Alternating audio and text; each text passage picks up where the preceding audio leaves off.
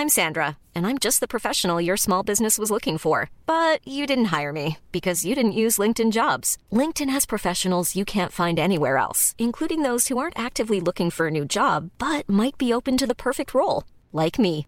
In a given month, over 70% of LinkedIn users don't visit other leading job sites. So if you're not looking on LinkedIn, you'll miss out on great candidates like Sandra. Start hiring professionals like a professional. Post your free job on linkedin.com/people today.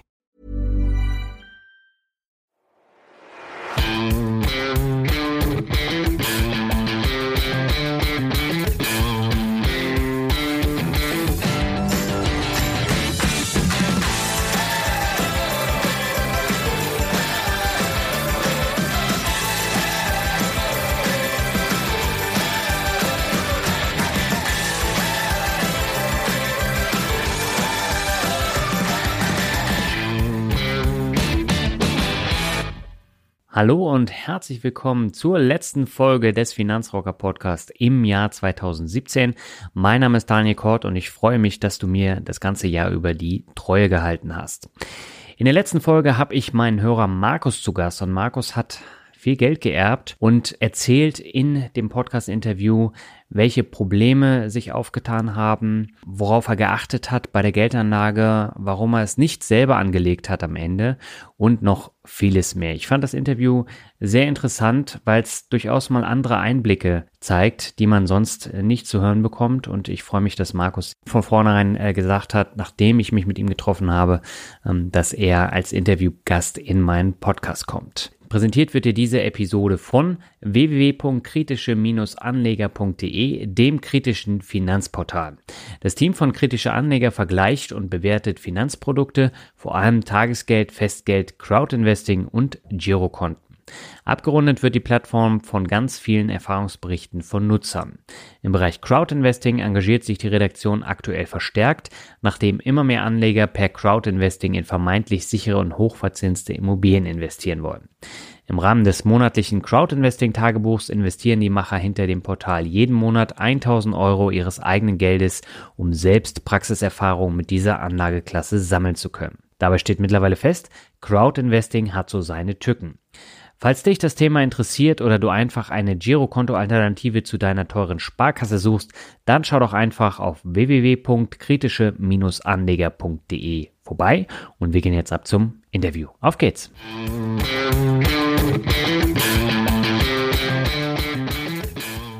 Herzlich willkommen zum letzten Interview im Jahr 2017. In diesem Hörerinterview habe ich Markus zu Gast, der mir vor einigen Monaten eine E-Mail geschrieben hat und auch beide Podcasts von mir und auch mit dem Finanzvisier zusammen fleißig hört.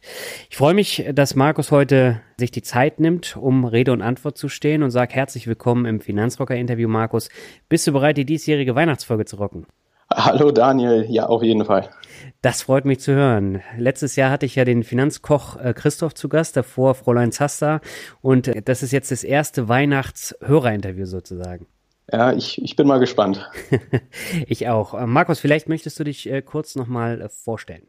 Ja, also danke Daniel für die Einladung. Mein Name ist Markus, ich bin 30 Jahre alt und wohne im Harz.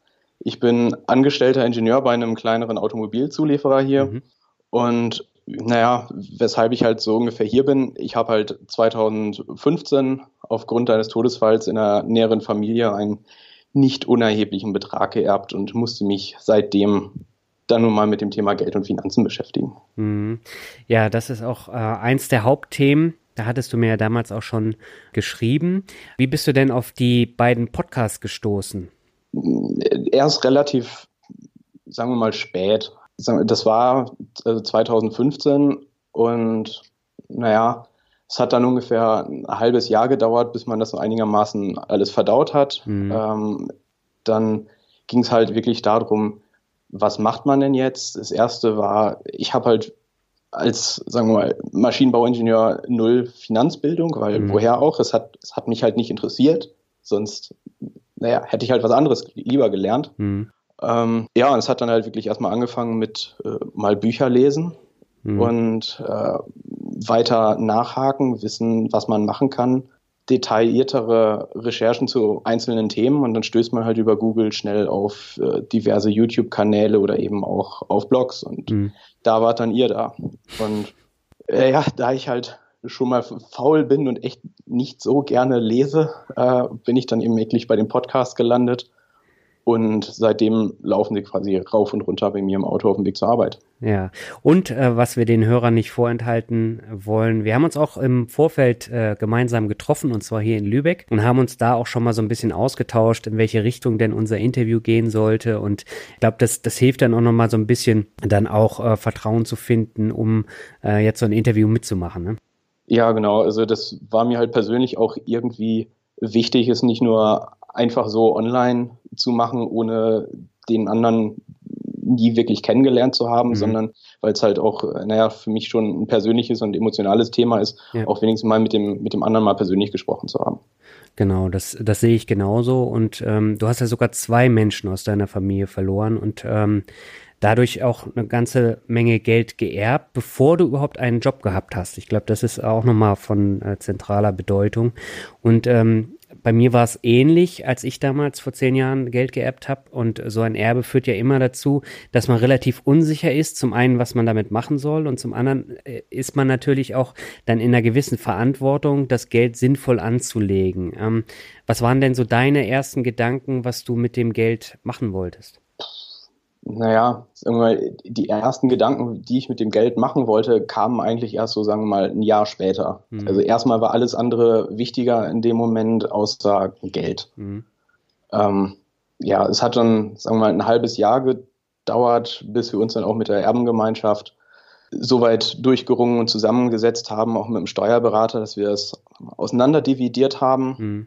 Ähm, und ja, auch über Schenkungen und so, wie man das am geschicktesten umsetzen kann. Und dann, ja, war dann irgendwann wirklich die Frage, was mache ich jetzt damit? Mhm.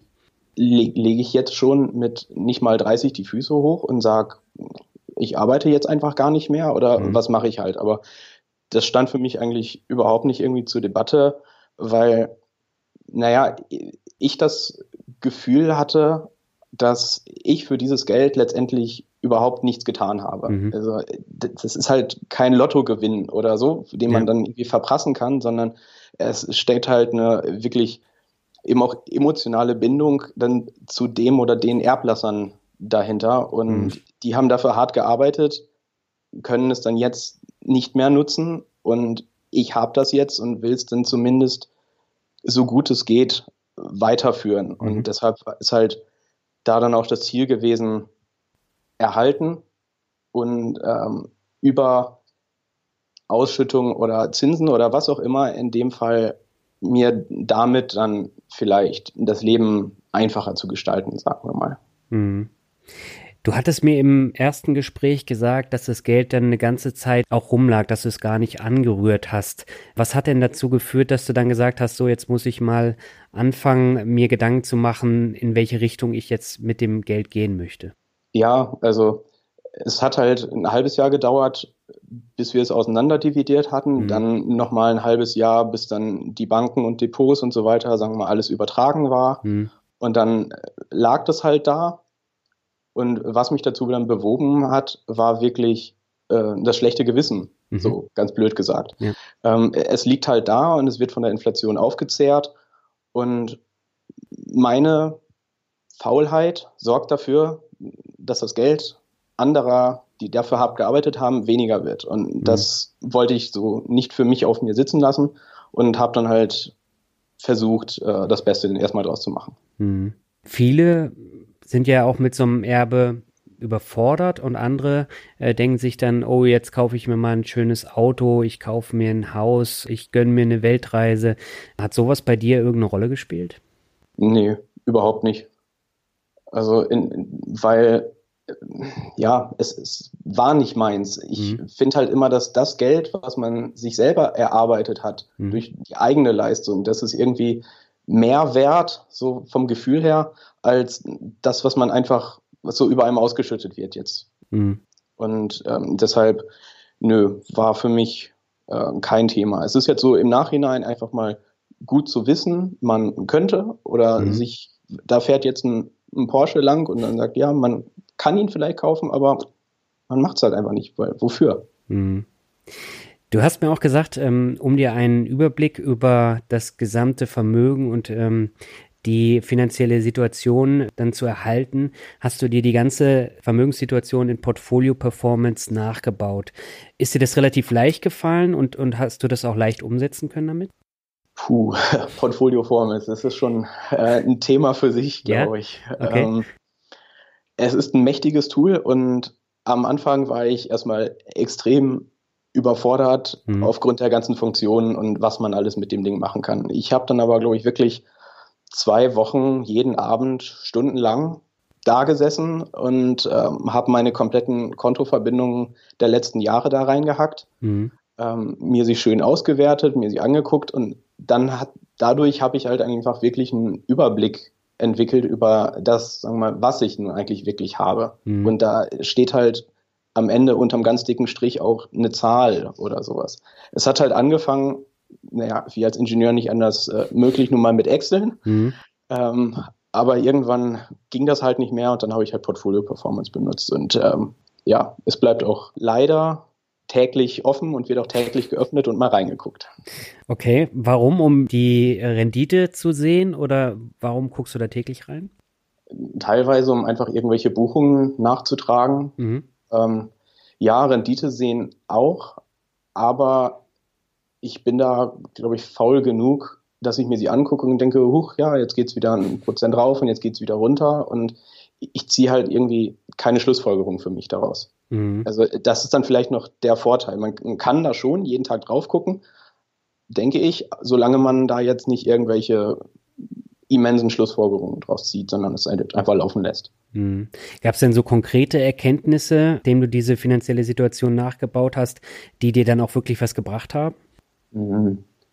Nee, also eigentlich nicht. Es, es war dann halt eben zu sehen, es ist haufenweise Liquidität durch das Erbe dann da mhm. und wenig angelegt. Die Performance ohne dann den späteren Aktien- und Fondsanteil war halt mager und man sieht dann halt schon, wenn man ähm, einen gewissen Aktienteil mit ins Depot nimmt, dann ändert sich die auch und dann mhm. wird es halt auch deutlich volatiler. Also das ist ja nun mal Sinn der Sache, aber es ist halt, man lernt es, man sieht es, es wird halt nochmal deutlich dargestellt. Mhm. Das klingt jetzt so einfach. Also ich habe anfangs tierische Probleme damit gehabt, mit diesen Verlusten dann umzugehen. Ich glaube, das hat auch ein, zwei Jahre gedauert, bis ich dann wirklich verstanden habe, dass ich dann auch nicht täglich reingucken darf, weil das einen dann auch schlecht schlafen lässt. Ist es bei dir auch so? Ähm, schlecht schlafen nicht, weil ich so die, die Verbindung zu den konkreten Zahlen verloren habe. Mhm, also okay. wenn, wenn die tägliche Schwankung des Depots, wie bei ähm, wie Albert beim Finanzgipfel dann auch sagt, wirklich der Kleinwagen ist, der vor die Tür fährt oder mhm. der dann wieder wegfährt. Ja. Ähm, das, da, da, muss man dann irgendwann mit leben. Und mhm. ähm, ja, es, es hat halt für mich in dem, es war nicht wirklich die Realität oder so. Es, also es ist natürlich schon Realität, aber mhm. Es ist schon deutlich abstrakter, wenn es halt wirklich um größere Summen geht. Zumindest für mich so gefühlt. Mhm. Aber dass Verluste mehr, sagen, mehr Schmerzen als äh, Gewinne kann ich auf jeden Fall nachvollziehen. Also da kommen wir, glaube ich, später nochmal zu, wenn ich da selber mal was rumprobiert habe ja. und dann geht da mal was äh, um 10% runter. Und es ist halt nur ein klitzekleiner Anteil des Gesamtportfolios, aber darüber macht man sich dann mehr Gedanken, als das alles andere äh, deutlich raufgeht über die Zeit. Also ja. das ist auf jeden Fall nachvollziehbar und das ist so. Ja. Als ich damals geerbt habe, bin ich ja gleich äh, beim Bankberater hängen geblieben, weil ich einfach da noch gar nicht wusste, wie ich jetzt damit umgehen sollte. Damals gab es halt noch nicht so viele Blogs, es gab noch nicht so viele Finanzbücher und ähm, und dementsprechend äh, bin ich dann äh, da gleich geblieben beim Bankberater. Du hast dir gesagt, ähm, du möchtest es auch mal probieren und hast dir auch Termine bei zwei Banken besorgt, die unterschiedliche Ansätze hatten. Äh, wie waren denn da deine Erfahrungen? Genau, also eine der beiden Banken war eine Bank, wo wir dann schon Kunde waren mhm. und wo ich dann auch geblieben bin. Und da bin ich dann auch hingegangen und habe gesagt, hier, du weißt ja, da liegt Geld äh, auf dem Konto, sag mir mal, was man damit machen kann. Mhm. So wirklich so, so ganz klassisch, wie man es immer macht. Und das war halt eine kleinere Regionalbank und die haben eine Vermögensverwaltung angeboten. Mhm. Ich gesagt, klingt super, mache ich mal. 40 Prozent, glaube ich, Aktienanteil, Kosten von am Ende waren es irgendwie 2,1 Prozent.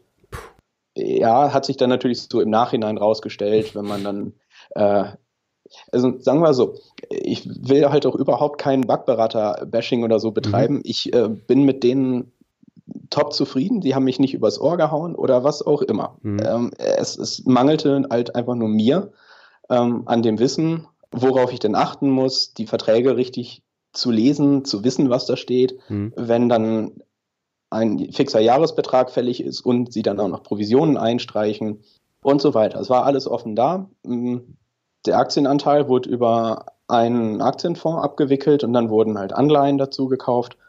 Und das war das dann in dem Fall. Und mhm.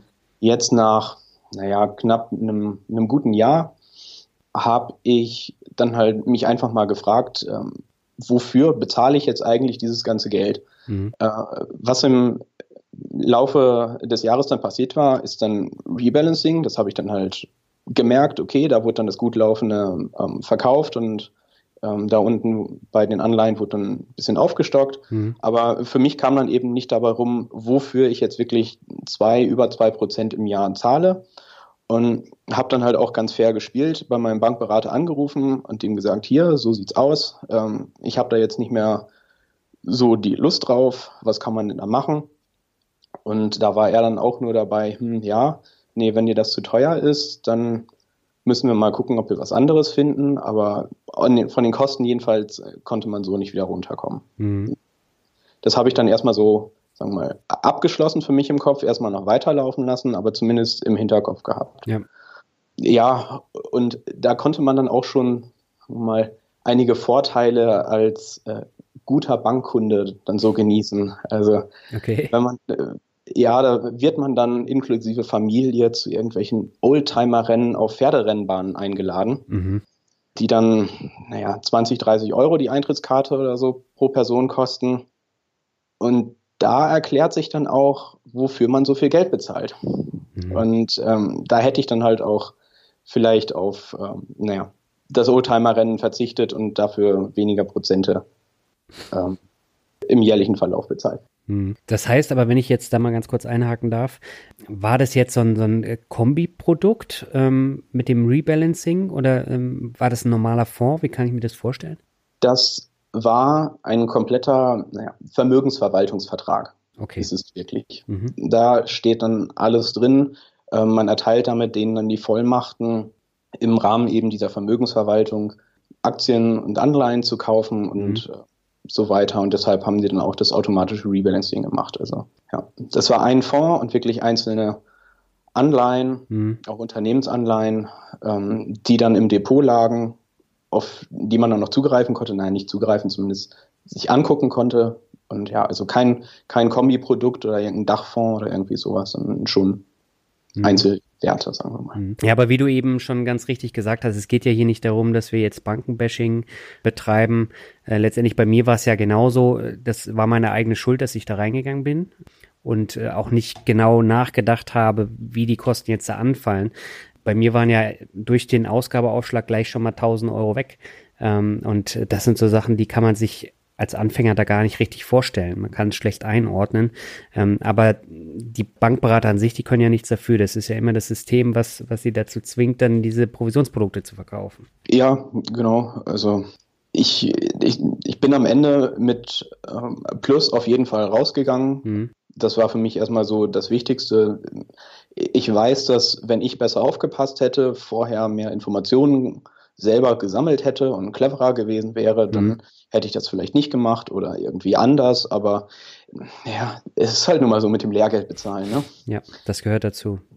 Und du warst dann auch noch bei einer zweiten Bank. Ähm, was hast du da für Erfahrungen gemacht? Genau, das war auch eine genossenschaftliche Regionalbank. Da habe mhm. ich einfach wirklich übers Online-Formular ähm, mal gesagt, hier, hallo, ich habe eine größere Summe Geld. Mhm. Ähm, zumindest auch mal so sagen wir mal, die Größenordnung der Zahlen dahin geschrieben, damit sie mich jetzt nicht direkt an den Schalter schicken oder sowas. Okay. Ähm, und hatte dann da auch einen guten Berater. Ähm, wir haben wirklich stundenlang da gesessen und ich habe Fragen gestellt zu dem ganzen Thema. Mhm. Ähm, am Ende sind wir auf einem riesigen oder zu einem riesigen Sammelsurium ähm, an Fonds gekommen, natürlich nur aktive Fonds. Mhm. Ähm, die bekannten Aktiven waren so ungefähr alle mit dabei. Ähm, es waren noch ein bisschen Gold mit dabei und so weiter. Mhm. Ja, hat dann so laufende Kosten irgendwie von 1,4 Prozent gehabt, mhm. dann äh, das Depot. Hat auch ganz gut performt, aber auch die 1,4 Prozent waren mir dann irgendwann zu teuer und ja, ich, ich habe mich damit irgendwie nicht wohlgefühlt mit diesem äh, Durcheinander an Fonds. Hm. Es war halt von allem was dabei. Hm. Das heißt aber, das hast du dann auch wieder aufgelöst und verkauft? Genau, das habe ich dann vor kurzem clever wie ich war, erstmal zu einer anderen Bank übertragen und dann erst aufgelöst, weil dann auch die äh, Verkaufskosten halt deutlich geringer waren, okay. als wenn ich es natürlich bei der Bank äh, dann direkt aufgelöst habe. Aber ja, ähm, habe ich dann auch. Der Mitarbeiter bei der Bank hat aber auch so fair gespielt, dass er mir auch Produkte von anderen Banken wirklich angeboten hat und mhm. empfohlen hat. Also nicht nur der, der Hausfondsverwaltung äh, oder sowas, sondern auch wirklich den anderen. Er hat halt mhm. auch gesagt, es hätte auch schlechter laufen können und die Kollegen, die naja, teilweise an den Schaltern stehen und eben mhm. nicht noch diese extra Ausbildung in Richtung ähm, Aktienanlage und so weiter haben, die dürfen halt wirklich dann nur Hausmeinung anlegen und mhm. verk verkaufen. Und da hatte ich dann schon Glück gehabt, dass ich bei jemandem gelandet bin, ähm, der auch andere Sachen mir verkaufen konnte, was dann mal wirklich war. Mhm. Und du hast parallel zu dieser ähm, Bankanlage hast du dir äh, auch noch ein paar andere Sachen rausgesucht, wo du mal kleinere Summen zum Testen investiert hast. Also zum Beispiel Weltsparen, äh, Betterwest, Zinsland, so alles, was äh, bekannter geworden ist im Fintech-Bereich. Ähm, wie waren denn da deine Erfahrungen? Ja, genau. Mintos ist jetzt seit Mitte des Jahres dann auch nochmal dazugekommen, okay. um es mal auszuprobieren. Ja, aber da stellt sich halt dann schon die Frage, ähm, womit ich auch jetzt immer noch ein Problem habe. Mhm. Wie viel ist denn eine kleine Summe zum Ausprobieren? Ja. Ist eine kleine Summe ein Prozent des Gesamtvermögens? Mhm. Ähm, ist, was ist, wenn ein Prozent des Gesamtvermögens schon ein Jahresgehalt ist, zum mhm. Beispiel? Also mit, mit, wie viel kann man denn rumspielen? Das mhm. Äh, ist halt für mich immer noch nicht so ganz greifbar. Mhm. Also ist ein bisschen immer noch relativ, was dann kleinere Summen sind. Aber da bisher keine Probleme gehabt. Also bei Weltsparen habe ich mir eine Zinsleiter aufgebaut mhm. über vier Jahre. Also wirklich das erste dann, wenn man halt startet, also ein Jahr, das zweite Festgeld dann für zwei Jahre, das dritte für drei und das vierte für vier Jahre und mhm. dann immer wieder für vier Jahre neu anlegen. Mhm. Ja, hat soweit einwandfrei funktioniert, aber habe ich mich jetzt auch in Verbindung mit meinem Berater dann dazu entschlossen, jetzt auch auslaufen zu lassen, ähm, weil mal das Risikolevel, man kann das Risiko anders einstellen, außer als über, naja, sagen wir mal, solche Produkte. Mhm. Aber es war zumindest mal eine Erfahrung, es funktioniert. Auch die Plattform funktioniert super mit, den, mit der Wiederanlage und den mhm. Produkten auswählen, alles per, per Mail und einscannen, also alles mhm. super. Mhm. Ja, Zinsland, äh, Fehler gemacht am Anfang und mit deutlich zu hohen Summen reingegangen, mhm. weil ich ähm, echt unterschätzt habe, wie häufig da neue, ja, im wahrsten Sinne des Wortes Baustellen ähm, aufploppen auf der Seite. Ist das so? Ja, also fand ich dann schon. Also da war es dann Mitte des Jahres irgendwie so alle zwei Wochen oder so. Und mhm. dafür waren dann die ersten Summen zumindest zu groß und ich habe sie jetzt deutlich reduziert. Mhm. Aber auch die werde ich jetzt wahrscheinlich dann nach einem Jahr oder jetzt zumindest auslaufen lassen, weil ich habe ich hab so ein bisschen das Vertrauen verloren in die ganze Immobiliengeschichte, ähm, ohne jetzt einen triftigen Grund, sondern einfach so, so rein vom Gefühl her. Mhm. Ähm, ich denke, ich kann beruhigter schlafen, wenn ich auch das dann einem Portfolio, einem ausgewogenen hinzufüge und nicht dann noch hoffen muss, dass äh, ein Bauträger dann doch nicht pleite geht oder sowas, damit ich an mein Geld rankomme. Mhm. Das, also auch durchweg positive Erfahrungen ist jetzt einfach nur so meine Meinung äh, zum, zu der, der Art und Weise der mhm. Geldanlage. Mhm. Und Better West hattest du auch investiert. Wie waren da so deine Erfahrungen? Stimmt, Better West. Ähm, auch durchweg positiv. Mhm. Ähm, will ich jetzt auch immer noch weiter investieren, ähm, weil es mir da jetzt auch nicht wirklich auf irgendeine Rendite oder so ankommt, mhm. sondern hauptsächlich im Moment auf den sozialen Aspekt. Mhm. Ähm, in letzter Zeit wurden ja jetzt wirklich viele Projekte dann auch in Afrika gestartet, ja. ähm, Solarversorgung, ähm, äh, Schulen mit Solarzellen ausstatten. Und es funktioniert halt einfach gut. Ähm, wenn dann da mal ein Projekt ausfällt, nun gut, dann ist es nun mal so. Mhm. Dafür sind die Summen halt deutlich geringer. Naja, ich, ich bin halt im Moment nicht so der Freund von einfach so spenden, mhm. sondern eher von Hilfe zur Selbsthilfe. Ich habe das Gefühl, dass das deutlich mehr und besser ankommt, mhm. als wenn man eben das Geld einfach nur so den Leuten zukommen lässt. Mhm. Also wenn, wenn die jetzt da wirklich was für sparen müssen, um zu merken, okay, ähm, sie können sich jetzt die Solaranlage leisten und das hat dann tolle Auswirkungen und so, finde ich das immer noch besser, als wenn man sie einfach irgendwie oben aufs Dach setzt. Also mhm. vielleicht. Ja, das ist auch der Ansatz, der mir bei BetterWest sehr, sehr gut gefällt.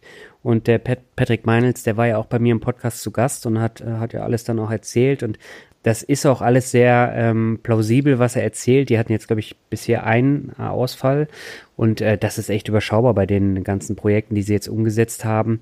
Und äh, sie unterstützen halt wirklich äh, arme Landstriche in Afrika, indem sie da so eine Solarpanels dann dahin bauen. Und ähm, der Ansatz ist einfach super. Und man kann dann trotzdem noch Rendite machen. Und viele Leute fragen auch immer nach nachhaltig anlegen. Das ist halt eine Möglichkeit mit einem gewissen Risiko, wo man dann äh, reingehen könnte. Ja, man muss sich natürlich dem, dem Totalausfallrisiko ja. auf jeden Fall bewusst sein. Definitiv. Ähm, aber wie auch schon in deinem Interview äh, mit Patrick dargestellt, es steht ja überall und riesengroß. Ja. Also man kann es eigentlich nicht überlesen. Hm. Ähm, also ich bin auf jeden Fall ja, Fan davon und äh, unterstützen es. Mhm. Und du bist auch noch Genossenschaftsmitglied bei der Euko Kredit geworden. Äh, da geht es um ökumenische Mikrokredite. Was kann ich mir denn darunter vorstellen? Genau, das ist ähm, ähnliches Prinzip. Nein, nicht Prinzip, aber eben auch eher der soziale Aspekt und mhm. weniger die Rendite. Es war in einem, auf einem eine Welttag in Kassel, glaube ich. Da hatten die einen Stand. Ich habe mir einfach mal die Unterlagen geschnappt und mhm mir das angeguckt und es ist halt einfach eine riesengroße Genossenschaft, die es jetzt auch seit über 40 Jahren gibt, mhm. die das Geld von Gemeinden, Privatleuten, Kirchengemeinden ja wirklich einsammelt und dann in den ärmeren Ländern überall auf der Welt eben Mikrokredite an Bauern, kleinere Genossenschaften dort verteilt, mhm. unter eben auch ähm, sozial-ökologischen Gesichtspunkten dann auch auswählt.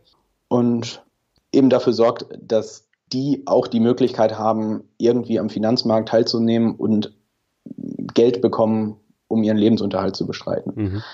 Die Rendite ist da jetzt nicht groß, zwei Prozent. Mhm. Wenn man Glück hat, jetzt in den nächsten Jahren wird es wahrscheinlich ein bisschen weniger werden, aber da kommt es mir jetzt auch nicht drauf an. Mhm. Ähm, ich habe gesagt, hier ist ein Betrag, der ist da jetzt, der wird immer schön wieder angelegt und der bleibt da jetzt einfach liegen und da kümmere ich mich jetzt eigentlich nicht drum.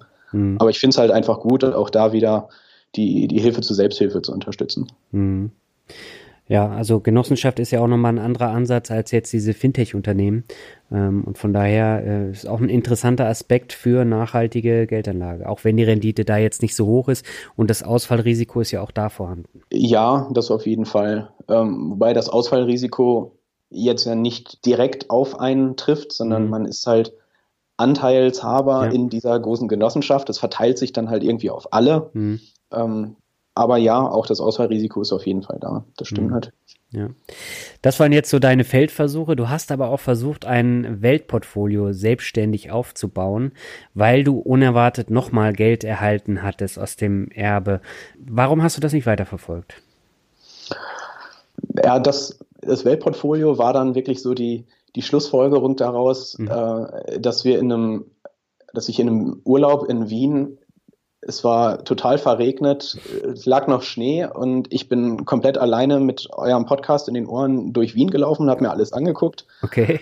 Und äh, habe mich dann irgendwann in Starbucks gesetzt und wie man es halt so macht, das MacBook mhm. ausgepackt und habe mich dann mal darum gekümmert, wie ich denn jetzt wirklich so ein Weltportfolio umsetze, habe bei iShares geguckt und und und mich mhm. informiert, mhm. ähm, mir mein Depot bei einer Bank, äh, Online-Bank direkt eröffnet und ähm, die Sachen dann gekauft. Hm. Und ja, da hatten wir es dann wirklich, dass eben die Rohstoffe dann mal plötzlich runtergegangen sind und ich mich dann halt auch gefragt habe, hm, warum habe ich jetzt eigentlich wirklich da Rohstoffe reingekauft? Hm. Ähm, das Weltportfolio war jetzt nicht wirklich ausgereift, es war dann MSCI World und Emerging Markets dabei und dann wollte ich dann halt noch mehr USA und Europa übergewichten, habe noch ein S&P 500 und ja auch nur ein Stocks 50 und kein 600 dazu genommen. Mhm.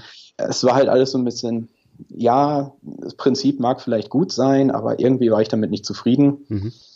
Und ja, es gibt es noch und es wird, glaube ich, auch erstmal noch so ein bisschen weiterlaufen, weil ich es mir angucken möchte, mhm. was das jetzt nun wirklich bringt. Aber so, sagen wir, wirklich aktiv da jetzt hinterzustehen und zu sagen, das ist super, was ich da gemacht habe, das ist im Moment noch nicht. Mhm. Also da war dann eher dann der Schritt, hm, ja, ich habe da jetzt nicht so viel Lust und Energie zu, mich da jetzt wirklich die ganze Zeit drum zu kümmern. Mhm. Ähm, ich ich habe mich jetzt ein, anderthalb Jahre so gefühlt jeden Tag morgens und abends um, um dieses Thema gekümmert, um mhm. irgendetwas damit zu machen. Und irgendwann ja, hatte ich halt die Schnauze voll und wollte dann halt irgendeinen Weg finden, die Arbeit, ja, und halt wahrscheinlich auch ein bisschen, naja, die Verantwortung, obwohl es ja nicht so ist, so ein wenig mhm. von mir wieder weiter weg zu äh, bekommen. Und habe mich dann eben mal in Richtung ja, Honorarberatung zum Beispiel umgeschaut. Mhm. Da war da auf der Seite vom Verbund Deutscher Honorarberater und habe mal da so eine Anfrage gestartet und gesagt, hier, kommt mal, wer, wer mag mich denn beraten? Weil einfach so suchen konnte man da nicht. Okay. Man konnte nur so Anfragen starten. Hm. Und da hat sich dann jemand gemeldet. Ähm, dann habe ich mir die Internetseite angeguckt und da stand nichts zum Thema Honorarberatung. Alles, was nur war, war irgendwie Versicherungsmakler, dies und das. Das Einzige, was mit Honorarberatung zu tun hatte, war die Xing-Gruppe, in der der Geschäftsführer war. Und das war mir dann irgendwie suspekt. Hm, das kann ich auch nachvollziehen. Da habe ich dann der Firma nochmal geantwortet, äh, habe darauf keine Antwort bekommen und habe dann gedacht, okay, damit hatte sich zumindest so, so ein bisschen das Thema eins zu eins Honorarberatung erstmal so erledigt mhm. und habe dann mal weitergeguckt und bin dann, über welchen Weg weiß ich auch gar nicht mehr, bei der Quirin Honorarberaterbank gelandet. Mhm. Hab die einfach mal angeschrieben, angerufen und bin da mal vorbeigeschaut. Mhm. Ähm, hatte auch da gutes Gespräch, toller Berater, alles super. Ähm, Schlussfolgerung war nur irgendwie, dass deren Anlagephilosophie am Ende ein Weltportfolio mit Mezzaninkapital in Immobilien und noch mhm. ein paar anderen äh, Sachen war und ich mir dann halt so gedacht habe, hm, irgendwie kommt dir das ja schon bekannt vor. Und ja. es ist jetzt vielleicht ein, ja, nicht genau das, was du willst, aber es heißt zumindest schon mal so im Groben, es ist der richtige Weg, auf dem ich bisher schon mal war. Mhm. Ähm, ja, habe mich dann davon ja, ein, ein, wenig zurückgezogen und dann gedacht, okay, hm, was mache ich denn jetzt? Habe dann ein bisschen weiter gelesen und ja, hatte dann irgendwann im Sommer so einen glorreichen Tag oder Woche, wo okay. ich dann, äh, einfach mal mir so gesagt habe, hm, man muss einfach mal was machen weil sonst passiert ja so ungefähr nichts. Ja. Und habe dann dem, ich glaube, Andreas Buchen heißt er, glaube ich, von Portfolio Performance einfach mal geschrieben, ja. dass er ein tolles Programm hat, äh, weil ich halt auch es toll finde, so persönliches Feedback zu bekommen. Klicks mhm. oder so mag ja auch toll sein, aber einfach nochmal sowas zu hören, mhm. fand ich halt, finde ich halt persönlich super und deshalb habe ich das dann auch einfach mal gemacht. Und ja, habe das gemacht habe euch beiden dann angeschrieben mhm. in dem Moment, weil auch eben ihr mir sehr weitergeholfen habt habe dann nebenbei bei YouTube irgendwie die Kapitalgipfel-Videos geguckt, mhm. dann auch eben von Herrn Kommer und ja, vom Albert, glaube ich ja auch. Mhm. Und hm, so in der, in der, Laune dann einfach mal, hm, Kommer, ja, ist ja schon ein cooler Typ so. ja. Und dann bei, bei Xing mal gesucht, mir mal angeguckt und dann einfach mal auf so hinzufügen geklickt, weil kann man ja einfach mal machen. Mhm. Und zwei Tage später hatte ich eine Nachricht von ihm und es war dann so ein, was machen Sie hier und warum haben Sie mich eigentlich Ihrem Netzwerk hinzugefügt? Mhm. Das, das, das hat Herr Kommer echt gefragt.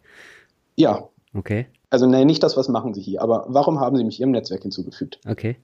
Und erstmal habe ich überhaupt nicht damit gerechnet, dass er auch nur irgendwie antworten wird. Mhm. Ähm, und äh, naja, da war ich dann ja plötzlich in der Bringpflicht, hatte dann ja auch in dem Vortrag gesehen, dass er in München die Honorarberatung so aufgebaut hat mhm. und habe ihn dann einfach mal darauf angesprochen und eben gesagt, ja, ich bin eigentlich auf der Suche nach einem Honorarberater. Mhm. Ähm, wie läuft das denn bei Ihnen so? Und nö, da haben wir ein bisschen bei Xing geschrieben. Ähm, er hat mir da so seine Modalitäten mal ganz grob abgesteckt und mhm. ja, seitdem ungefähr bin ich äh, in Kontakt mit Herrn Kommer, was dieses Thema angeht. Hm. Das, das finde ich super spannend und wir haben uns jetzt nicht äh, vorher abgesprochen, ähm, dass du jetzt genau nach meinem Interview mit Gerd Kommer kommst. Äh, das äh, hattest du mir dann eher zufällig bei unserem Treffen gesagt, da hatte ich die Termine aber schon. Ja, und deswegen finde ich das besonders interessant, dass du jetzt als Kunde von äh, Gerd Kommer äh, tatsächlich dann auch ähm, in meinem Podcast direkt nach ihm kommst ja, Zufälle gibt's halt, ne? Ja, das ist wirklich ein Zufall und ähm, ergänzt sich natürlich auch sehr schön ähm, zu den Aussagen, die Gerd Kommer dann äh, in seinem Podcast gemacht hat zum Thema ähm, Vermögensverwaltung, äh, Honorarberatung. Warum hast du dich denn konkret dafür entschieden, jetzt doch in diese Richtung äh, Honorarberatung zu gehen und äh, dann auch nochmal das Thema Weltportfolio dann aufzugreifen? Es war ja jetzt nicht so, dass ähm, ich das komplette Thema Weltportfolio nicht wollte mhm. oder so, sondern es ist halt schon, es ist eigentlich das, was ich wollte, nur die Umsetzung, die ich halt selber gemacht habe, war, mhm. mit, der, mit der war ich halt nicht so zufrieden. Mhm. Und ähm, deshalb äh, dachte ich mir dann, wer kann ein Weltportfolio besser am Ende umsetzen als nun mal Gerd Kommer? Mhm. Und ähm, ja, eben auch aus Telefonaten ähm, und auch einem persönlichen Treffen dann mit ihm kam dann eben auch bei heraus, es geht halt wirklich nicht nur bei ihm darum, das Weltportfolio umzusetzen. Mhm. Das ist natürlich der Hauptanlageschwerpunkt, mhm. aber eben auch die sagen wir, gesamtheitliche Vermögenssituation nicht nur des einzelnen Mandanten, sondern mhm. es wird dann auch des gesamten Haushalts betrachtet. Mhm. Also es ist wirklich eine gesamtheitlichere Beratung und nicht nur speziell aufs ähm, Weltportfolio hinaus. Mhm. Ja, das hat er ja bei mir im Podcast auch erzählt. Ähm, da geht's ja dann darum, welche Rentenerwartungen habe ich, ähm, betriebliche Altersvorsorge, Humankapital. Und äh, das waren so Themen, die hat er mit dir dann auch konkret besprochen am Anfang. Genau. Also wir haben ganz zu Anfang das Einführungsgespräch wirklich zwei Stunden telefoniert, um einfach mal so kennenzulernen, haben mhm. da auch gesagt, und das hat auch er gesagt, dass er seine Mandanten gerne persönlich kennenlernen möchte, mhm. um halt auch einfach mal den, den anderen kennenzulernen. Ähm, ich bin deshalb wirklich einmal nach München gefahren und habe mich da mal sonntags mit ihm getroffen, haben wir uns unterhalten. Er mhm. hat mir seinen kompletten Anlagegrundsätze nochmal erläutert. Mhm. Super Gespräch, war echt toll. Und ja, dann geht es darum, wirklich, die, der erste Schritt war, Humankapital. Was ist mhm. Humankapital? Wie hoch ist das eigentlich? Und dann in seinem Tool, was er ja auch bei dir erwähnt hat, einfach mhm. mal auszuprobieren, wie kann das denn ausfallen und was beeinflusst das alles? Mhm. Wenn man jetzt ja, mit 40 in Rente geht und einfach wirklich gar nichts mehr macht, mhm. ist das Humankapital natürlich deutlich weniger, als ähm, wenn man dann mit 70 in Rente geht zum mhm. Beispiel. Und das sollte halt einem dann einfach nur bewusst sein. Wenn man natürlich aufhört zu arbeiten, also aufhört angestellt zu arbeiten und anders Kapital erarbeitet, mhm. dann mag es natürlich was anderes sein. Aber einfach das Bewusstmachen, dass das Humankapital bei den meisten Menschen wirklich der aller, aller, allergrößte Faktor im Gesamtportfolio des jeweiligen Menschen ist, ähm, mhm. war ihm da auf jeden Fall sehr, sehr wichtig. Mhm. Das hat er bei mir im Podcast auch gesagt. Ja, mhm. es, es war das Erste, was er gesagt hat und worauf er auf jeden Fall auch hinaus wollte. Und das Erste, was ich auch bekommen habe, war, mich damit zu beschäftigen. Mhm. Die nächsten Schritte waren dann ja, Bestandsaufnahme, wie, welche Assets hat man denn überhaupt, wie sind sie angelegt, ähm, Excel-Tabelle ausfüllen, Risikoklassen, ja, wie sieht es aus, damit er einfach den Überblick mal hat. Mhm. Und, und, was hat man vor? Warum hat man im Moment so angelegt, wie es angelegt ist? Ich habe da auch mit ihm ähm, die, die Peer-to-Peer-Kredite beim Mintos oder BetaWest oder was auch immer dann besprochen. Mhm. Und ja, nächster Punkt war dann die, also heißt bei ihm Level 1 Asset Allocation. Mhm. Wirklich die, die Risikoabschätzung. Mhm. Also welches Verhältnis zwischen risikoarmen und risikobehaftetem Teil im Portfolio hätte man denn gerne? Mhm. Dann ja, ein paar Berechnungen aus der Vergangenheit, um einfach mal zu gucken, welche Auswirkungen hat jetzt welche Aktienquote. Das kommt ja, glaube ich, auch in seinem Buch drin vor. Ja. Und, naja, dann einigt man sich dann halt irgendwie auf 70, 30 oder wie auch immer, mhm. was man dann halt gerne hätte. Ja. Und ja, dann der nächste Schritt daraus war dann eben die konkrete Level 2 Asset Allocation und mit welchen Produkten wird es am Ende umgesetzt. Mhm. Und das hat er ja, glaube ich, auch gesagt, dass er eben nicht nur ETFs, sondern auch ähm, Asset-Klassenfonds dann verwendet.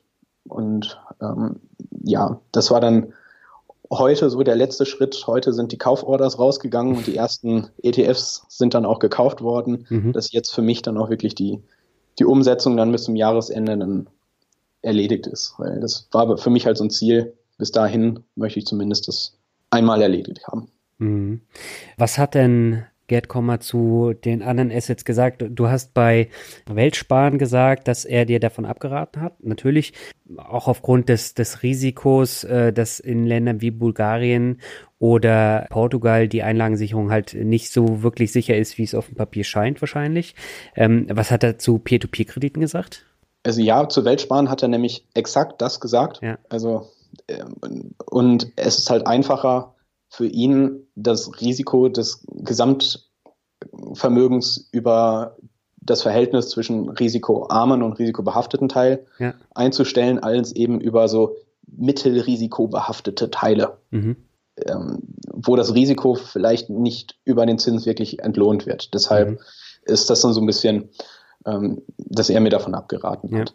Peer-to-Peer-Kredite hat er nicht wirklich viel zugesagt. Mir schien es eher so, äh, als ob er dazu überhaupt keine Verbindung jetzt irgendwie hat und auch nicht, ich will jetzt nichts Falsches sagen, nicht wirklich genau weiß, worum es da jetzt geht. Mhm. Aber wenn ich das gerne möchte und ich mich da ausprobieren und rumspielen will und ich mir bewusst bin, dass ich das Geld auch komplett verlieren kann, mhm. dann soll ich das halt mal ruhig machen. Mhm. Habt ihr denn über das Thema Immobilien äh, gesprochen? Also beispielsweise, ob du dir eine Immobilie kaufen möchtest in naher Zukunft und ob man das dann äh, auch in die Asset Allocation mit einnehmen sollte? Ja, haben wir auf jeden Fall drüber gesprochen.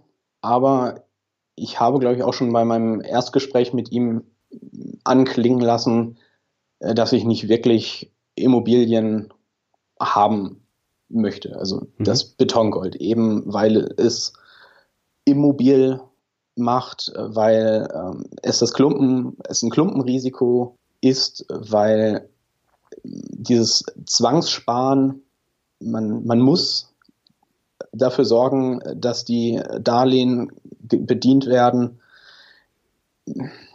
Es schränkt einfach ein wenig ein, bin mhm. ich im Moment der Meinung. Also wie das in 20 Jahren oder so ist, wer weiß, aber im Moment möchte ich mir sowas irgendwie nicht ans Bein binden, einfach gesagt, weil mhm. ich nicht weiß, wo es hingeht, wann es wie läuft im Leben und ja, als Lifestyle-Entscheidung, wie er das immer so schön sagt mhm. und ja viele andere auch, äh, schon, wenn man das wirklich will. Ähm, ich will es jetzt persönlich nicht im Moment. Und mhm. äh, ja, er sagt ja auch, als Lifestyle-Entscheidung, wer das möchte, kann man es gerne machen, aber es ist jetzt kein Muss. Deshalb sind doch eher Immobilienaktien, ETFs jetzt im Depot gelandet und eben kein, kein mhm. Haus, was hier irgendwo steht oder so. Mhm. Ja gut, du könntest ja auch als Vermieter agieren ne? und dir mehrere Immobilien ähm, kaufen. Äh, das wäre ja auch eine Möglichkeit, aber äh, da sind die Preise halt enorm gestiegen in den letzten fünf, sechs Jahren. Genau. Und sagen wir mal, zu einem ganz, ganz klitzekleinen Teil bin ich über die Erbschaft auch Eigentümer von Wohnungen. Mhm. Aber ich kümmere mich halt einfach überhaupt nicht drum, weil ähm, da gibt es auch eine Wohnungsverwaltung, die macht mhm. das. Und ach, wenn ich das dann aber schon wieder sehe, dass es dann Mietnomaden gibt und wenn man da mal durchrechnet, was es halt einfach alles kostet mhm. und dann hast du halt mal eine Wohnung ein Jahr nicht vermietet und musst dann auch noch ein paar tausend Euro Renovierungskosten reinstecken. Mhm. Äh, nee, zumindest nicht jetzt. Also als, als Fulltime-Job kann man sowas vielleicht machen, aber so nebenbei finde ich das schwierig. Mhm. Und um, um wirklich in das Thema reinzukommen und damit dann auch wirklich Geld zu verdienen, das hat der Alex Düsseldorf-Fischer ja auch schon in deinem Podcast so ein bisschen anklingen lassen ja. Mit seinen äh, Tricks mit den, den Stöckelschuhen und den Pfennigabsätzen und dem Industrieparkett. Ne? Das hast du dir gemerkt. Ja, natürlich. Okay. Kann, kann, man das denn, kann man das denn vergessen? Aber das sind halt die Dinge, die musst du halt wissen. Sonst ja. verdienst du wahrscheinlich nur wenig Geld im Vergleich zu den Profis in dem Markt. Und das weiß ich halt einfach nicht. Deshalb lasse ich es erstmal. Hm. Dann lass uns doch nochmal auf die Kostenquote zu sprechen kommen. Ähm, auch Gerd Kommer wird wahrscheinlich gut entlohnt werden. Das ist ja bei äh, Honorarberatern, bei Banken äh, auch so. Das hast du ja vorhin auch gesagt, bei den Bankprodukten, die du abgeschlossen hast. Wie ist denn da so die äh, Kostenquote? Erfreulich niedrig. Mhm. Also deutlich weniger, teilweise mehr als die Hälfte weniger als bei den Banken, die ich vorhin genannt habe, wenn mhm. ich mal so überlege. Also ja, in, in Summe, weil es halt eben ja die Prozente von den Assets under Management sind, ist das natürlich schon eine Stange Geld. Mhm. Aber sagen wir mal 1,2 Prozent, je nachdem. Mhm. Es ist okay, ja. würde ich sagen. Ja. ja, weil er ja bei mir im Podcast auch gesagt hat, ich hatte ihn ja gefragt, ab wann kann ich denn zu ihm gehen äh, als Kunde? Und da meinte er ja, eigentlich so 300, 350.000 Euro. Darunter macht es nicht so viel Sinn. Ich meine, da sind die 1,2 Prozent natürlich, wie du schon sagst, äh, eine größere Summe, als wenn ich jetzt mit 10 oder 50.000 Euro da reingehe. Natürlich, aber wenn ich mit der gleichen Summe bei einer Vermögensverwaltung bei meiner Bank ankomme, die 2,1 Prozent haben will, hm also da ist halt wirklich dann echt nur der, der prozentuale Vergleich wichtig und man darf sich dann am Ende vielleicht über die absoluten Zahlen in dem Teil dann nicht die wirklichen Gedanken machen. Mhm. Aber es ist auf jeden Fall günstiger. Und ich habe zumindest das Gefühl, dass ich besser und kompetenter beraten bin. Hm. Ja, das ist auch das Wichtigste. Also du musst es halt auch verstehen, das ist äh, das eine. Und äh, du musst dann auch dahinter stehen, weil wenn du jetzt in einem Jahr jetzt wieder sagst, ja, das ist auch wieder nicht das Richtige, dann kommst du halt irgendwie nie an. Ne? Und äh, das ist halt wichtig, dass man sich gut aufgehoben fühlt. Ja, das auf jeden Fall. Also er, er baut es jetzt ja auch nicht so auf, dass er sagt, ähm, geben Sie uns das Geld, mhm. wir binden Sie überhaupt nicht ein und wir machen das jetzt einfach, sondern er will eben auch auf Interaktion darauf hinaus. Mhm. Er, er will, dass man weiß, was man tut. Ja. Und am Ende ist er wirklich nur der Berater und er hat die Möglichkeit, Dinge, die ich vorher legitimiere, dann auszuführen. Es ist jetzt nicht so, dass er oder eben dann auch sein Mitarbeiter, seine Mitarbeiter ähm, eigenständig irgendwelche Entscheidungen dann oder so treffen, sondern es wird immer in Rücksprache mit dem jeweiligen Mandanten dann erst was passieren. Und ja, es, ist halt eine Gefühlssache. Ich fühle mich da wohler. Und mhm. dieses Wohlbefinden naja, bezahle ich halt auch. Mhm. Ja, weil äh, mit deinem eigenen Weltportfolio hast du dich ja nicht so wohl gefühlt. Das ist ja auch wieder so ein äh, Punkt, wo man dann äh, ehrlich zu sich sein sollte und äh, dann sagen muss, ja, dann brauche ich halt eine andere Lösung und die kostet dann mehr Geld. Ob das nun ein Robo-Advisor, ähm, sowas wie der Arero oder dann eben eine Honorarberatung ist, das muss dann jeder für sich selber entscheiden. Aber es gibt ja ähm, genug Mittel und Wege, ähm, die ich nehmen kann. Das muss halt nicht immer die Provisionsberatung in der Bank sein. Auf jeden Fall. Ja, und viele und, kennen die Alternativen eben nicht. Nee, und wenn es dann eben Wissen ansammeln über Blogs und Podcasts, mhm. ist es bei Just ETF Anregungen und Produkte finden um dann bei einer Bank über ein komplett kostenloses Depot und kostenlose Käufe sich selber umzusetzen und am Ende damit zufrieden sein. Mhm. Ähm, es funktioniert super. Ja. Also, wenn man dann am Ende damit zufrieden ist. Ich habe mich halt nicht mit nicht so ganz mit wohlgefühlt und ja, es ist halt auch ein bisschen Verantwortung aus der Hand geben, mhm. weil es ist halt, sind halt schon Summen. Ich hatte von, von, 0, von, von 0 auf 100 in der Finanzgeschichte jetzt innerhalb von einem, anderthalb Jahren und da traue ich es mir halt einfach noch nicht zu, mhm. jetzt zu sagen, das ist das Perfekte, genau so läuft das und alle anderen äh, machen es schlechter als ich. Deshalb vertraue ich da erstmal der, der langjährigen Erfahrung von Herrn Kommer. Mhm. Ähm, du warst also auch noch Student, als du das Geld geerbt hast, oder? Ähm, nee, ich war gerade genau dazwischen. Also okay. ich habe im, im, Frühjahr Studium beendet und im Herbst dann angefangen zu arbeiten. Mhm. Ja, und gerade wenn wenn es halt eine größere Summe ist, ähm, also wir sprechen jetzt hier nicht von 50.000 Euro, sondern wesentlich mehr, ähm, das dürfte, glaube ich, auch rübergekommen sein, dann ist es natürlich, gerade wenn man noch gar keine Erfahrung überhaupt mit, mit Geld oder Gehalt dann äh, gesammelt hat, äh, schon eine ziemliche Herausforderung. Und äh, ich war in genau der gleichen Situation. Und ähm, das haben wir ja in unserer Erbenfolge bei der Finanzvisier Rockt auch besprochen künftig werden ja sehr, sehr viele Leute erben, auch durch diesen Generationswechsel. Und die stehen alle vor genau der gleichen Herausforderung wie, wie du, wie ich, mit dem Erbe dann vernünftig umzugehen.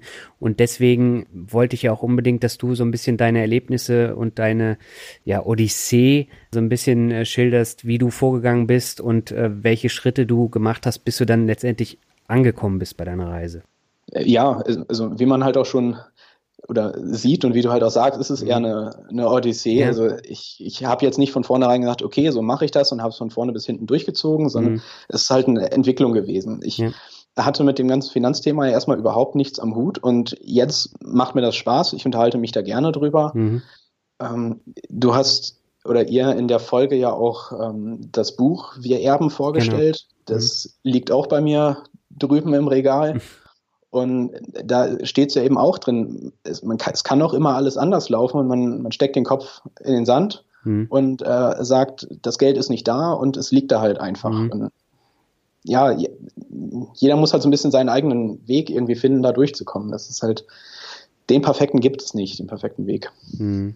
Ja, aber man kann halt so, so gewisse Anreize geben, jetzt durch so ein Podcast-Gespräch, um damit äh, wirklich besser umgehen zu können. Also ich habe zum Beispiel in diversen Foren auch schon gesehen, dass äh, die dann auf äh, diese eine Podcast-Folge von mir verweisen, wo ich eben auch über mein Erbe erzähle. In meinem Buch erzähle ich ja auch darüber. Einfach weil es äh, so ein bisschen Orientierungshilfe gibt äh, und damit man die Fehler, die ich gemacht habe, nicht dann gleich nochmal mitmacht. Mhm. mhm. Ja, und was du gesagt hast von dem äh, Wir erben Buch, also ich finde das nach wie vor sehr, sehr lesenswert, aber da sind ja echt Beispiele ähm, drin von, von komplett unterschiedlichen Herangehensweisen an so ein Erbe. Also verleugnen, ausgeben, Mord ist drin. Äh, das, das ist schon ein krasses Buch und äh, da sieht man eben auch nochmal die Bandbreite, wie schwer es äh, fallen kann, mit so einem Erbe umzugehen. Ja, und äh, mir hat mein, mein Bruder das Buch auch empfohlen und man findet sich oder in relativ vielen Punkten immer mal wieder. Mhm. Äh, mhm. Also es ist jetzt nicht so, ja, stimmt, das ist genau mein Fall, sondern hm, ja, so habe ich auch mal gedacht und dann, dann so, dann, ja, was mache ich denn jetzt mit dem Geld? Gebe ich es jetzt aus oder eben nicht? Und mhm. es, ja, es gibt halt Anreize, man kann mal reingucken, aber am Ende muss man halt selber irgendwie finden, mhm. wie man da durchkommt. Genau. Ich habe ja in den vergangenen Podcast-Folgen immer wieder das Thema finanzielle Freiheit. Das ist ja so das Buzzword der letzten äh, eigentlich ein, zwei Jahre gewesen. Und viele 20, 30-Jährige träumen davon, in spätestens zehn Jahren dann in Rente zu gehen. Ob sie nun gearbeitet haben oder nicht, sei mal dahingestellt. Jetzt habe ich mit dir jemanden zu Gast, der komplett anders rangeht, obwohl er sich das problemlos leisten könnte jetzt mal äh, das Humankapital außer Acht gelassen, aber man könnte jetzt auch sagen, ich, ich lebe jetzt mein Leben so, wie ich Bock habe, aber muss nicht unbedingt arbeiten. Warum spielt das für dich noch keine Rolle oder spielt es überhaupt eine Rolle? Der Gedanke daran ist natürlich schon irgendwie mal da. Mhm. Ich, ich, ich sehe es im Moment vielleicht auch glücklicherweise einfach nicht so, dass es ohne Probleme möglich ist, vom, mhm. äh, von den Kapitalerträgen zu leben. Ich glaube, um, um das zu können, muss ich mich noch ein bisschen detaillierter damit beschäftigen. Da müsste man wahrscheinlich umstrukturieren und in Dividendenaristokraten, ETFs gehen, die dann auch ordentlich ausschütten und mhm. was auch immer. Aber ich weiß es nicht. Im Moment bin ich ganz glücklich mit meinem Angestelltenjob, mhm. komme da gut klar. Ich, ich, sehe noch nicht die Notwendigkeit für mich jetzt ähm, zu sagen, ich höre jetzt auf zu arbeiten. Vor mhm. allem weiß ich im Moment auch einfach noch nicht, was ich denn dann tun soll. Also ich, ich, so weit bin ich in meiner persönlichen Entwicklung jetzt noch nicht, dass ich weiß, okay, das werde ich dann machen oder sowas. Mhm. Es kann natürlich mal sein, dass im, im Laufe des weiteren Lebens ähm, man das dann irgendwie äh, nutzt oder sagen kann, ja, dann arbeite ich nur noch halbtags oder sowas, mhm. um dann wirklich mehr, mehr Zeit für, für die Familie oder sowas zu haben. Na klar, aber jetzt von jetzt auf gleich zu sagen, ich will jetzt nicht mehr arbeiten, da hätte ich erstmal das Problem, ich wüsste nicht, was ich sonst machen soll. Also reduzieren, mal ein paar Stunden weniger oder so, um einfach am, am Tag eine Stunde mehr zu haben, super. Mhm. Habe ich jetzt noch nicht gemacht, aber kann man ja bestimmt irgendwie mal anwenden, aber komplett aufhören. Noch nicht. Mhm. Wenn das irgendwann funktioniert, in 10, 15 Jahren, dann okay. Mhm. Aber bis dahin ist, glaube ich, noch lang und ich finde den Weg halt auch nicht ganz so einfach. Wenn man sich mal den Blog vom Privatier anguckt, mhm. wie viel der dazu geschrieben hat, was man alles beachten muss, wenn man aufhören möchte zu arbeiten, da braucht man erstmal eine ganze Zeit lang, um den Blog durchzuackern, um überhaupt zu wissen, was man tun muss. So. Mhm. Das ist, ich gehe jetzt nicht mehr mit, ich gehe nicht mehr hin, ist es halt nicht getan. Mhm. Was sind denn da so, so ganz wesentliche Aspekte, die du da mitgenommen hast?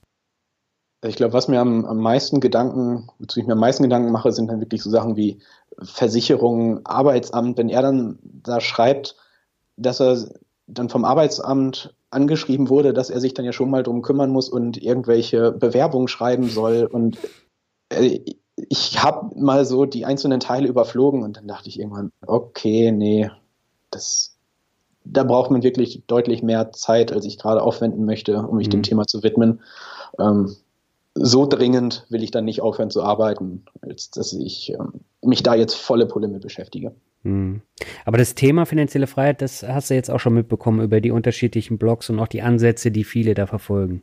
Ja, natürlich. Also äh, ist halt die Frage, ob man ja, wie man die finanzielle Freiheit dann eben gestaltet, ob man es jetzt macht über passives Einkommen, mhm. über irgendwelche Produkte, Kurse, was auch immer, ist die Frage immer, inwieweit sowas passiv und so weiter ist. Mhm.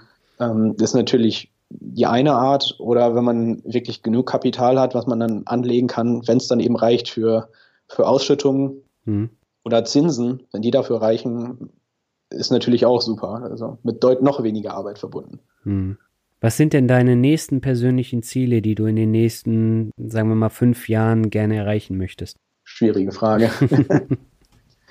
ah, ja, also zumindest privat mit ja, auch schon letztendlich Familie irgendwie zu gründen. Mhm.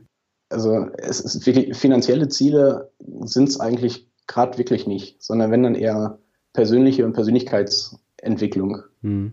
Also naja, finanzielles Ziel höchstens, dass es erhalten bleibt und dass man ein Polster hat, das groß genug ist, um sich da einigermaßen darauf ausruhen zu können. Aber mhm. ansonsten ähm, einfach mal einfach Zeit haben, Dinge zu lernen, die man bisher halt irgendwie dann nicht hatte. Mhm. Oder so, sich, sich mit Sachen zu beschäftigen, die man einfach näher, auf, auf die man halt Bock drauf hat. Und wenn es dann über Online-Kurse ist, einfach nebenbei ähm, Dinge über BWL zu erfahren mhm. oder Bücher über Quantenphysik zu lesen oder sowas. Ja. ja. Das, das ist halt auch irgendwas, dafür braucht man Zeit, dann kann man sich da mal hinsetzen und muss ordentlich googeln, aber wenn man sich diese Zeit dann einfach erkaufen kann und äh, Spaß daran hat, also ja, finanzielle Ziele nicht wirklich, dann eher wirklich persönliche, private Ziele, sowas. Ja, dann würde ich sagen, lass uns zum Finanzrocker Word Shuffle kommen. Äh, das heißt, du kennst es ja, ich nenne dir einzelne Begriffe und du sagst einfach, was dir dazu einfällt. Beginnen möchte ich natürlich mit dem Hauptbegriff dieser Folge, Geld. Ja. Schön, wenn man es hat. Wenn es dann mehr wird, ist es irgendwann eine Belastung. Also ist es tatsächlich eine Belastung dann? Äh, also, es, es, ist Jammern auf hohem Niveau. Es ja, ja, stimmt, gut, aber ich weiß, natürlich. was du meinst, ja.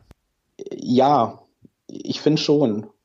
Wenn man sich halt nur Gedanken darum macht, wie baue ich, sagen wir mal, meine normalen Rücklagen und so auf, mhm. wie er auf ein Tagesgeld von seinem ganz normalen ähm, Arbeitslohn oder so, dann hat man das zum Thema zumindest grundsätzlich abgefrühstückt und mhm. erstmal ein paar Jahre mal Ruhe, bis es so viel ist, dass man sich dann um weiteres Anlegen an, ähm, kümmern muss. Mhm. Aber jetzt eben über so eine Erbschaft oder so wird man halt wirklich komplett ins kalte Wasser geschmissen und ich fand's anstrengend.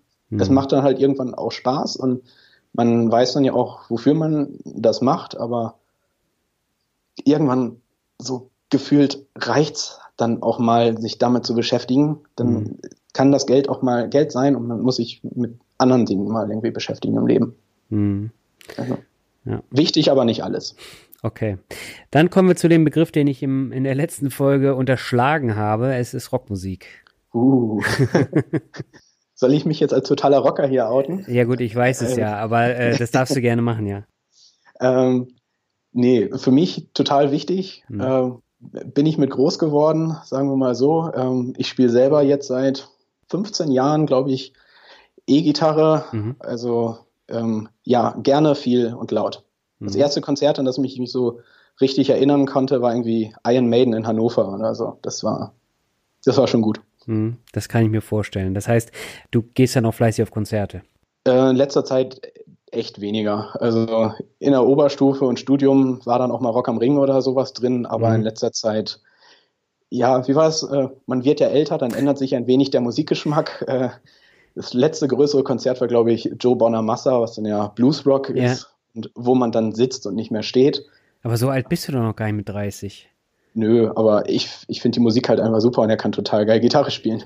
Der kann auch sehr gut singen, aber ähm, das ist eher so Altherrenmusik, wenn man äh, das mal so sagen darf. Und äh, ich gehe so langsam in die Richtung. Also ich merke das wirklich bei mir, äh, jetzt mit Ende 30, da geht man eher in die gemäßigte Richtung, also Richtung Joe Bonamassa. Mit 30, da war noch ein bisschen härter angesagt. Ja, ja, ist bei mir auch, aber ich finde halt einfach das Gitarrenspiel toll. Ja. Also, er hat es halt wirklich drauf. Dann kommen wir zum nächsten Begriff, das ist Reisen. Ja, mm, mache ich, glaube ich, viel zu wenig. Mhm. Es ist dann eher meine bessere Hälfte, die mich dann dazu motiviert und äh, antreibt, dann auch endlich mal rauszukommen und äh, Dinge zu unternehmen und dann auch mal hier oder da mal hinzureisen oder so. Also mhm. sie ist da, glaube ich, die, die deutlich aktivere und äh, ich, ich weiß nur, dass hier ein Buch im Schrank steht, was sie mal geschenkt bekommen hat, äh, was dann irgendwie heißt, der Mann, der er mit musste. okay. ähm, und ja, so schlimm ist es dann vielleicht noch nicht, aber ich, ich bin halt immer so ein bisschen träge. Okay, aber äh, du hast ja vorhin von deinem äh, Wien-Aufenthalt äh, erzählt. War das dann tatsächlich Urlaub, wo du dann mit dem Podcast in den Ohren da durch die Gegend gelaufen bist? Ja, also meine Freundin hatte da quasi beruflich zu tun ah, okay. und ähm, dann bin ich halt einfach mal mitgefahren, um mir halt auch mal Wien anzugucken. Ja. Und alleine so in der großen Stadt hin und her tingeln, da ist es dann eben bei dem äh, Podcast, bin ich dann mal im Podcast gelandet. Ah, ich habe eine Kollegin, die hat mir letztens erzählt, sie hat äh, der Finanzvisier rockt bei einer Alpenüberquerung gehört und äh, wir haben ihr den Ansporn gegeben, dann äh, die Gipfel zu besteigen. Da musste ich dann auch herzlich lachen, aber man kann damit auch durch Wien laufen. Ja, vielleicht hätten wir das auf unserer Zugspitztour auch mal machen können, weil da haben wir die letzten 200 Höhenmeter nicht mehr geschafft. Okay. Ähm, aber ja, Alpenüberquerung mit einem Finanzrocker in den Ohren. Okay. ja, oder Finanzvisier rockt, je nachdem. Also sie hat äh, tatsächlich Finanzvisier rock gehört. Ja, okay. Ja. Gut, dann kommen wir zum nächsten. Ähm, Fintech. Ist auf jeden Fall ein interessantes Thema. Mhm. Ich nutze es, glaube ich, viel zu wenig.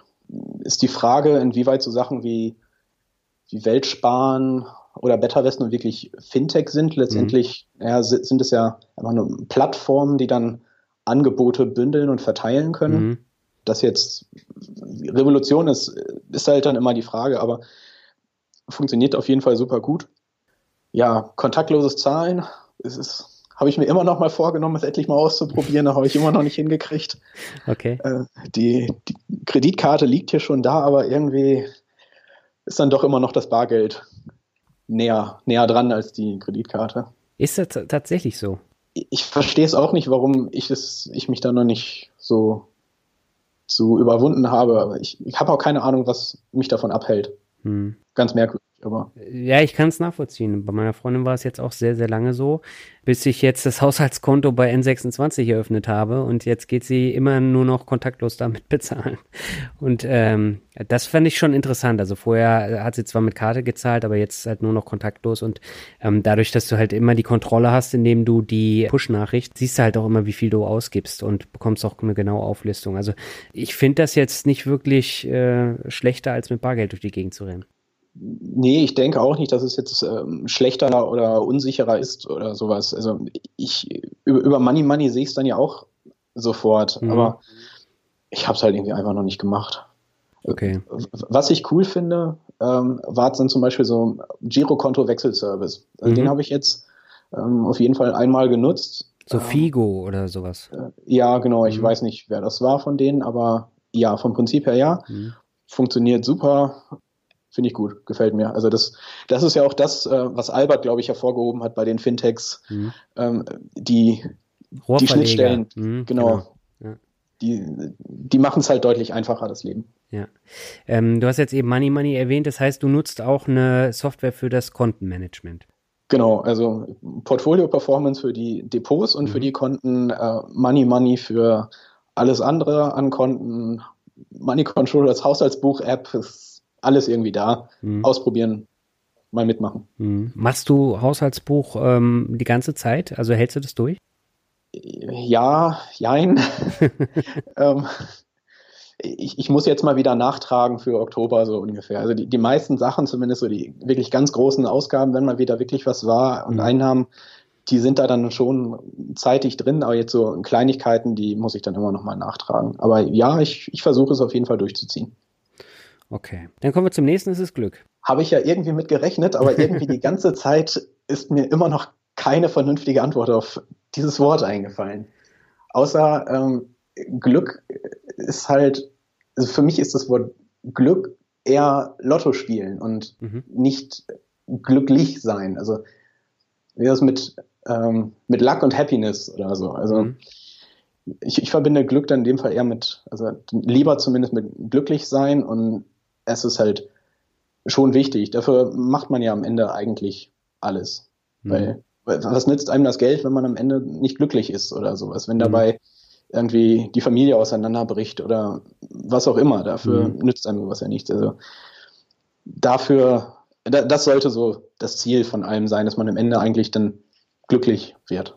Mhm. Dann kommen wir zum vorletzten, das ist Harz. jedes Mal bin ich ein wenig amüsiert, wenn du deine Erfahrungen aus dem Harz hier beschreibst. Eigentlich habe ich ja nur positive Erfahrungen, nur äh, die Städteflucht da ist halt schon extrem. Ja, ja, es stimmt. Also wenn man mal durch so manche Orte fährt, dann sind die schon relativ ausgestorben. Mhm. Aber zum Glück sind die Orte wirklich nur ein kleiner Teil im ganzen großen Harz und es ist halt einfach wirklich gut, so einen riesigen Wald, Mittelgebirge etwas vor sich zu haben. Man kann einfach jeden Sonntagsspaziergang macht man halt nicht durch den Park, mhm. sondern fährt eine halbe Stunde und kann dann kilometerweit durch den Wald laufen, ohne auch nur irgendwie einer Menschenseele zu begegnen. Mhm. Es ist halt einfach am Wochenende auf Knopfdruck quasi abschalten können, wandern gehen, egal bei welchem Wind oder Wetter. Dann regnet es halt und man läuft halt drei Stunden durch den Regen mit den richtigen Klamotten, ist halt auch kein Problem. Mhm. Ja, ist schon ganz schön hier. Den Wintersport kann ich, kann ich nicht so ganz nachvollziehen, aber wenn die Leute das meinen, dass sie hier Wintersport großartig treiben müssen, dann sollen sie doch. Ja. Ich mag es nicht. Okay. Dann kommen wir zum letzten. Das ist Digitalisierung. Ja, wichtiger Punkt, denke ich sehe ich halt auch bei der Arbeit. Hm. Papier wird halt deutlich weniger. Auditoren weisen darauf hin, dass man doch einfach mal bitte das ganze Papier weglassen sollte und alles so möglichst online macht. Hm. Die Banken, wenn man, Post von einer Filialbank bekommt, wo dann drin steht, wir haben unsere Öffnungszeiten für Sie angepasst. äh, wir sind jetzt nur noch bis mittags da, damit wir dann am Nachmittag auf Kundenwunsch noch mehr Zeit für Sie haben. Ja. Äh, das zeigt dann halt auch, die wirklich die physischen Kunden in den Bankfilialen, glaube ich, laufen echt weg und es mhm. macht halt einfach alles so viel einfacher, wenn man es zu Hause oder unterwegs halt macht und ja, wenn man sich irgendwie Überstunden abbauen muss, um einen Termin bei der Bank zu haben, das ist, ist halt einfach nervig. Mhm. Ich weiß nicht, ob ich jetzt den Begriff Digitalisierung richtig verstanden habe, aber sowas wird es halt für mich eher bedeuten, so losgelöst sein von ja, von Öffnungszeiten oder sowas. Ja, das ist grundsätzlich richtig, aber ähm, du nutzt ja jetzt auch sehr viel äh, Software, das heißt, du bist auch sehr, sehr digital unterwegs und in die Richtung geht's ja eben auch. Das hängt ja eng ähm, damit zusammen, dass eben zum Beispiel Banken aussterben, dass die Leute viel mehr bei Amazon bestellen und nicht mehr äh, in die äh, richtigen Märkte reingehen oder Einkaufszentren. Äh, und da findet eben dieser Wandel statt. Und, und da du ja sehr digital unterwegs bist, äh, gerade auch äh, bei deiner Vermögensverwaltung, ähm, merkt man halt, dass du eben auch auf dem Weg dahin bist. Okay, ja, klar, wenn man es so sieht, stimmt. es ist halt nun mal, nun mal einfacher zu Hause zu sitzen und den Amazon-Korb voll, voll, zu machen oder ja. wie du mit deinen, deinen Klamottenkisten. Ich bin halt auch einfach viel zu faul, einkaufen zu gehen. Äh, äh, machst du das auch mit den Klamottenkisten? Nee, ich, ich äh, zwing mich dann dann doch ab und zu noch mal irgendwie einen Laden zu betreten oder so. Aber ich habe da überhaupt keinen Spaß dran. Also ich finde es lästig. Ja, das geht mir ja genauso. Deswegen bestelle ich auch die Klamottenkisten. Nichtsdestotrotz äh, laufe ich auch durch die Stadt und gehe dann auch mal äh, einkaufen, aber es hält sich wirklich in Grenzen. Und das wird halt über die Jahre jetzt immer weniger, wie ich äh, auch merke. Ja. Ja. Und das hängt dann wieder mit der Digitalisierung zusammen. Ja, wobei ich nicht glauben werde, dass so Kleidungsläden jetzt wirklich komplett aussterben werden. Aber es, äh, es wird sich halt wandeln, die, ja, genau. die, die Innenstädte. Also ja, es wird Jobs und Läden geben, die dann irgendwie aussterben oder sowas, aber es macht dann halt eben auch Platz für, für neue Geschichten. Also genau. wir können ja nicht auf dem gleichen Stand wie von vor 70 Jahren jetzt irgendwie immer bleiben oder sowas. Ja, oder? und es Genau, und es hilft auch nichts, ähm, da ständig drüber zu meckern, weil es gibt ja auf der anderen Seite auch genug neue Möglichkeiten und Chancen, die man dann stattdessen auch nutzen kann. Ja. Ja, es hat immer so zwei Seiten.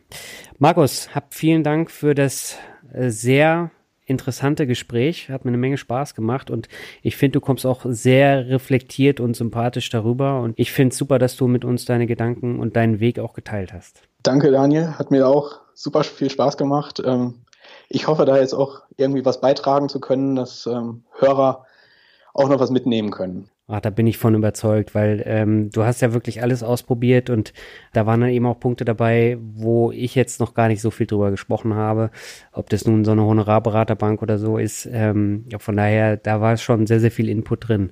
Und ja, vielen Dank dafür. Gerne, gerne. Dann wünsche ich dir für die Zukunft alles Gute. Mach's gut. Vielen Dank, ich dir auch. Bis dann. Ciao. Tschüss. Ja, das war das Weihnachtsinterview mit Markus, ging über eine Stunde und ich hoffe, dass es dir die Zeit zwischen den Feiertagen ein bisschen versüßen und verkürzen wird. Ich habe zum Ende noch zwei Bewertungen für dich. Die erste kommt von der Dramastisch und er schreibt lehrreich und informativ.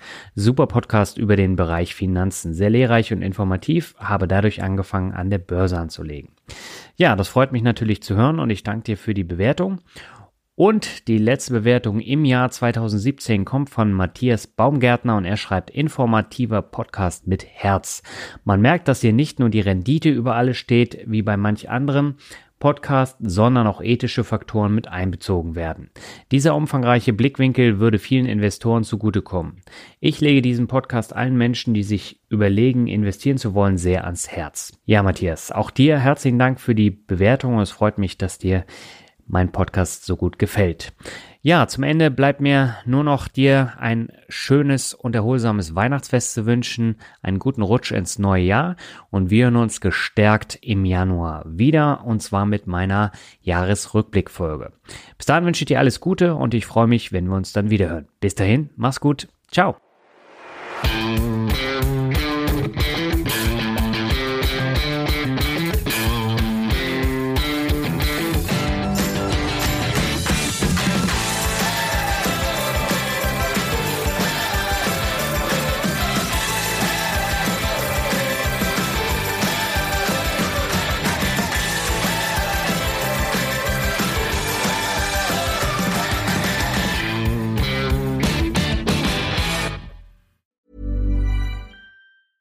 Hey, it's Danny Pellegrino from Everything Iconic.